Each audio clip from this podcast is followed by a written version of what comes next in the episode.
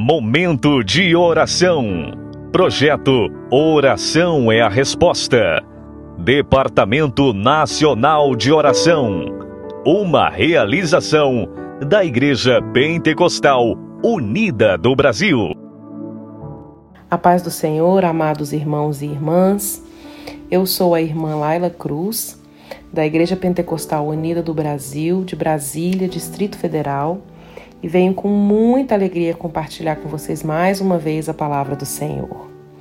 E peço aos irmãos que ouçam com atenção esse áudio, que vocês orem com fé juntamente conosco e compartilhem com amor essa palavra. Amém? Hoje a nossa leitura está no livro de Gênesis, primeiro livro da Bíblia. livro de Gênesis, capítulo 2, verso 24. Por essa razão, o homem deixará pai e mãe e se unirá à sua mulher, e eles se tornarão uma só carne. Amados, é, nós sabemos, né? É, é, está aqui no livro de, de, Gênesis, né, no primeiro livro da Bíblia, como Deus criou todo o universo, criou a galáxia, criou o sol, criou a lua, todos os animais, os que rastejam, os que voam, os que estão no mar. E depois disso, o Senhor criou o homem a sua imagem e semelhança. É, depois da criação do homem, o Senhor concedeu a ele a autoridade de dar nome né, a todos, todos aqueles animais que tinham sido criados. Então, o Senhor concedeu essa autoridade ao homem. E em fazendo isso, é, Adão percebeu ali que todos os animais eles tinham pares, não é? Tinha o macho e tinha a fêmea. E, e eu acredito que meio que caiu a ficha na vida de Adão de que para ele não existia, não existia um par para ele. E nós sabemos que, obviamente, né, Deus tinha poder de ter criado é, é, o homem e a mulher. Se ele quisesse, ele poderia ter criado o homem e a mulher ao mesmo tempo. Porém, eu creio verdadeiramente que o Senhor não o fez é, por duas razões: para que Adão pudesse perceber a necessidade de ter um par, né? Porque tudo que havia sido criado, né? Todas as espécies de animais tinham o seu par.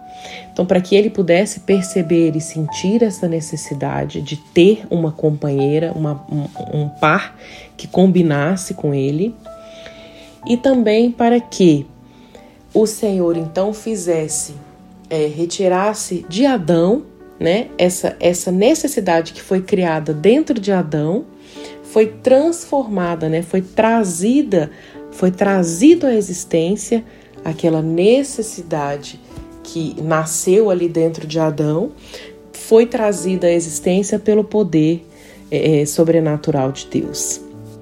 Então nós vemos que desde o princípio Deus criou o homem e a mulher e ele deu uma ordem né? Ele disse que que o homem deixará pai e mãe e se unirá à sua mulher e se tornarão uma só carne. Não existia ali naquele, naquele momento Adão e Eva, eles eram é, é, criação de Deus, né? Adão não tinha um pai terreno, Eva e mãe terrena. Eva não tinha um pai e uma mãe terrenos, né? Eles tinham sido criados pelo poder sobrenatural do Senhor. Então, por que Deus dá essa ordem para eles? Deus ensina, já ensina ali para desde Adão e Eva como é que eles deveriam proceder, né, quando fossem se unir um ao outro, quando o homem fosse se unir a uma mulher, que eles deixassem pai e mãe e ele então se tornaria uma só carne. Porque o Senhor sabe de todas as coisas e ele já sabia que haveria reprodução e que famílias muitas famílias viriam dali daquele casal, desse primeiro casal de Adão e Eva. Então o Senhor já estabeleceu ali desde o princípio qual era a intenção dele. Quer dizer, ele uniu Adão e Eva, ele fez, realizou essa união de Adão e Eva e os ensinou como eles deveriam proceder, como é que eles deveriam ensinar as próximas gerações a respeito é, é, dessa união entre homem e mulher, né? E aí nós vemos hoje, e, e por que que eu, eu tive essa, essa intenção de falar sobre isso? É, numa conversa entre amigas, é, surgiu um assunto a respeito de, de divórcio. E aí nós estávamos conversando e me veio à tona a necessidade de falar sobre esse assunto. É, nós, como cristãos, nós temos que pensar que a nossa vida, como um todo, todas as atitudes que nós temos no nosso dia a dia, sabe? Como a gente trata as pessoas que trabalham para nós, como que a gente é, trata a pessoa que nos atende no supermercado, como é que a gente fala com, com a pessoa que cuida da limpeza, às vezes da nossa casa ou do lugar onde nós trabalhamos. Nós respeitamos os nossos professores, nós, sabe, falamos com carinho com os nossos amigos, enfim, todas as nossas atitudes, todas elas refletem o nosso caráter. Então, nós, como cristãos, nós temos que ter muito cuidado com as nossas atitudes, com as nossas palavras, cuidar para que da nossa boca não saia nenhuma palavra torpe, sabe? Cuidar para que aquilo que nós falamos, aquilo que nós ensinamos, reflita o caráter de Cristo. E isso também diz muito a nosso respeito como nós encaramos o matrimônio, né? Como nós encaramos o casamento entre um homem e a mulher e como é que nós enxergamos o divórcio, né?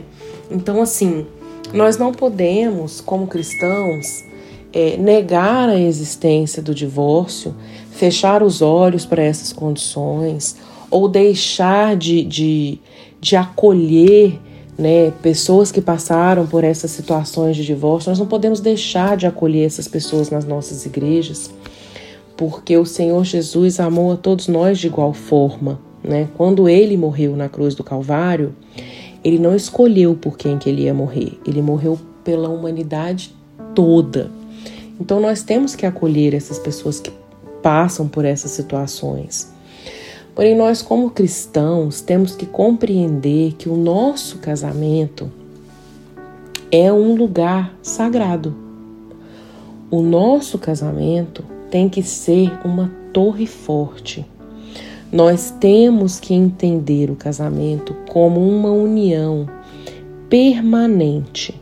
Sabe, é, é, como se fosse assim, quando você mistura é, duas porções de, por exemplo, uma água e um suco. Enquanto eles estão separados, você sabe distinguir o que, que é água e o que, que é suco. Porém, no momento que você coloca os dois dentro da jarra, você já não consegue mais distinguir qual parte daquela jarra é água e qual parte daquela jarra é suco, porque se transformou numa coisa só. E é isso que o casamento faz com o homem e uma mulher. Nós nos tornamos uma só carne.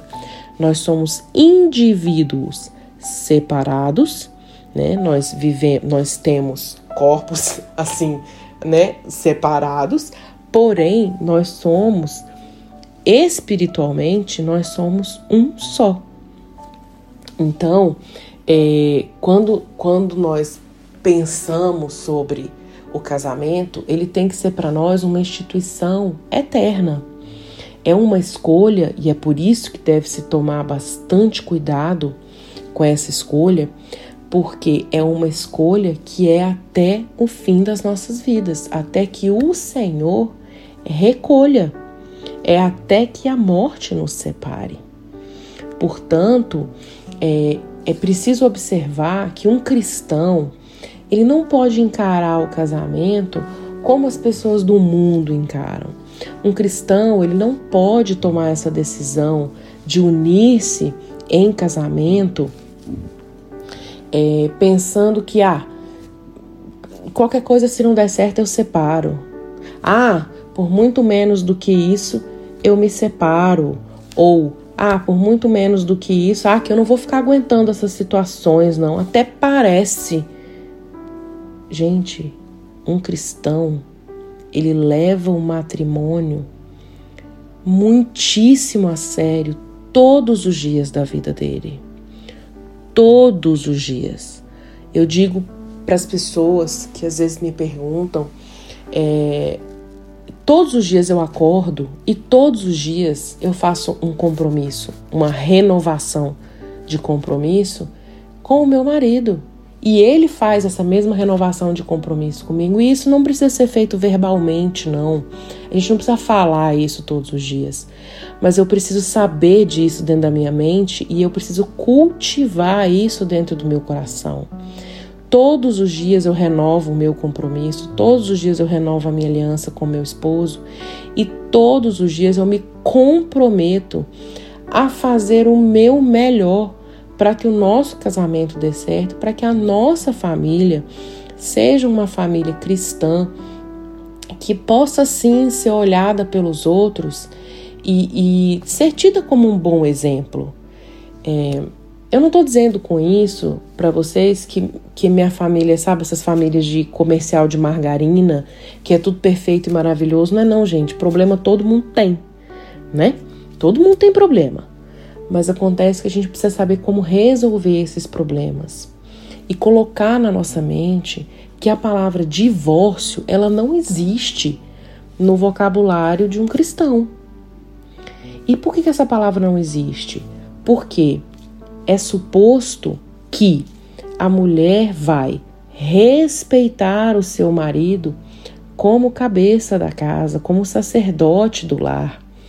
E também se pressupõe que o esposo vai amar a esposa como Jesus Cristo amou a igreja e deu a sua vida por ela. Então, o que, que a gente pode concluir disso? Um casamento cristão um casamento maravilhoso, um casamento à luz da palavra, é formado por um homem que ama sua esposa, ele não bate na sua mulher, ele não agride fisicamente, ele não agride verbalmente, ele não coloca a sua esposa debaixo de sofrimento psicológico. É um casamento onde a esposa respeita o marido, ela não grita com ele, ela não xinga o marido. Ela tem atitudes de carinho, de cuidado com ele, com o lar, com os filhos. São papéis que foram claramente estabelecidos por Deus na palavra e podem e devem ser praticados por cada um de nós. Seja na sua casa aquilo que você é quando você está fora dela. Aliás, seja melhor dentro da sua casa e com os seus do que você é até do que quando você está fora de casa. Compreende? O cristão, ele tem que ser em primeiro lugar, um homem cristão e uma mulher cristã, um casal cristão. Em primeiro lugar, eles têm que ser dentro de casa um exemplo. Um exemplo. E aí fora de casa, aquele exemplo aquele exemplo que eles são ali dentro de casa vai se refletir no ambiente externo e vai refletir o caráter de Jesus nesse casamento. Então, vamos cuidar das nossas escolhas, cuidar diariamente do nosso relacionamento, do nosso casamento e encarar com seriedade e com gratidão a Deus por Ele ter instituído essa união maravilhosa entre homem e mulher. Agradecer a Deus por ter feito homem e mulher, preparado é, é uma auxiliadora para esse homem e ter criado esse homem que seria o cabeça desse lar, o protetor dessa família aquele a quem a mulher vai buscar quando ela precisa de segurança, quando ela precisa se sentir amada, e que a esposa seja um porto seguro para aquele marido. Sabe que quando ele chegar em casa, ainda que eu sei que nem todos os dias as coisas estão perfeitas e maravilhosas, mas que ainda que quando aquele homem chegar em casa, ele sinta-se em um lar, que aquela casa espere por ele, que aquela casa esteja sempre pronta para recebê-lo e que a esposa esteja sempre disposta a respeitá-lo e a servi-lo em amor. E que o esposo também saiba servir a mulher em amor, naquilo que ela necessitar. Nós somos, nós fomos criados para sermos unidos, fomos criados para sermos um casal, de acordo com aquilo que a Bíblia estabeleceu. E tendo os nossos casamentos baseados nessa luz que é a palavra de Deus, certamente teremos casamentos fortes, famílias fortes. E famílias fortes fazem igrejas muito mais fortes. Igrejas fortes transformam a sociedade. Igrejas fortes transformam o mundo. E eu declaro essa palavra sobre nós hoje. As que estão solteiras e estão me ouvindo, pensem nisso, se preparem com carinho para os varões que vocês vão encontrar. Aos varões solteiros que estiverem me ouvindo, se preparem também, preparem-se para ser esse sacerdote, para ser esse esposo, para ser esse líder amoroso. Preparem-se.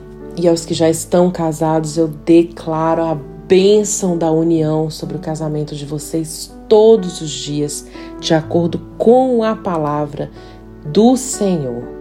Amém? Agora vamos orar. Pai, em nome de Jesus Cristo, eu quero te agradecer, Senhor, por esse momento maravilhoso de compartilhar da tua palavra, Pai, de compartilhar, Senhor, de uma necessidade que eu pude perceber, Pai, durante uma conversa entre amigas. Pai, obrigada por nos fazer ver em todas as coisas aquilo que o teu povo precisa. Pai, por colocar em nós, Senhor, as necessidades que o mundo, que o mundo, Senhor, precisa de ter consertada, sabe? As, as, os problemas que o mundo precisa compreender para que possa se organizar e se transformar naquilo que o Senhor sempre quis que toda a sociedade fosse. Pai, em nome de Jesus, eu oro por cada cada pessoa, Senhor, solteiros, casados, viúvos, divorciados, Senhor, que estejam ouvindo essa palavra. Que todos, Senhor meu Deus, se sintam abençoados por fazer parte, Pai, da tua igreja. Que todos se sintam, Senhor Jesus, acolhidos, Pai, na tua casa, porque nós fomos chamados, Senhor, para amar aqueles que o Senhor nos enviasse. Acolher, Pai, aqueles que o Senhor nos enviasse assim como o Senhor nos amou, assim como o Senhor nos perdoou, assim como o Senhor, Pai, nos acolheu e nos adotou como filhos amados.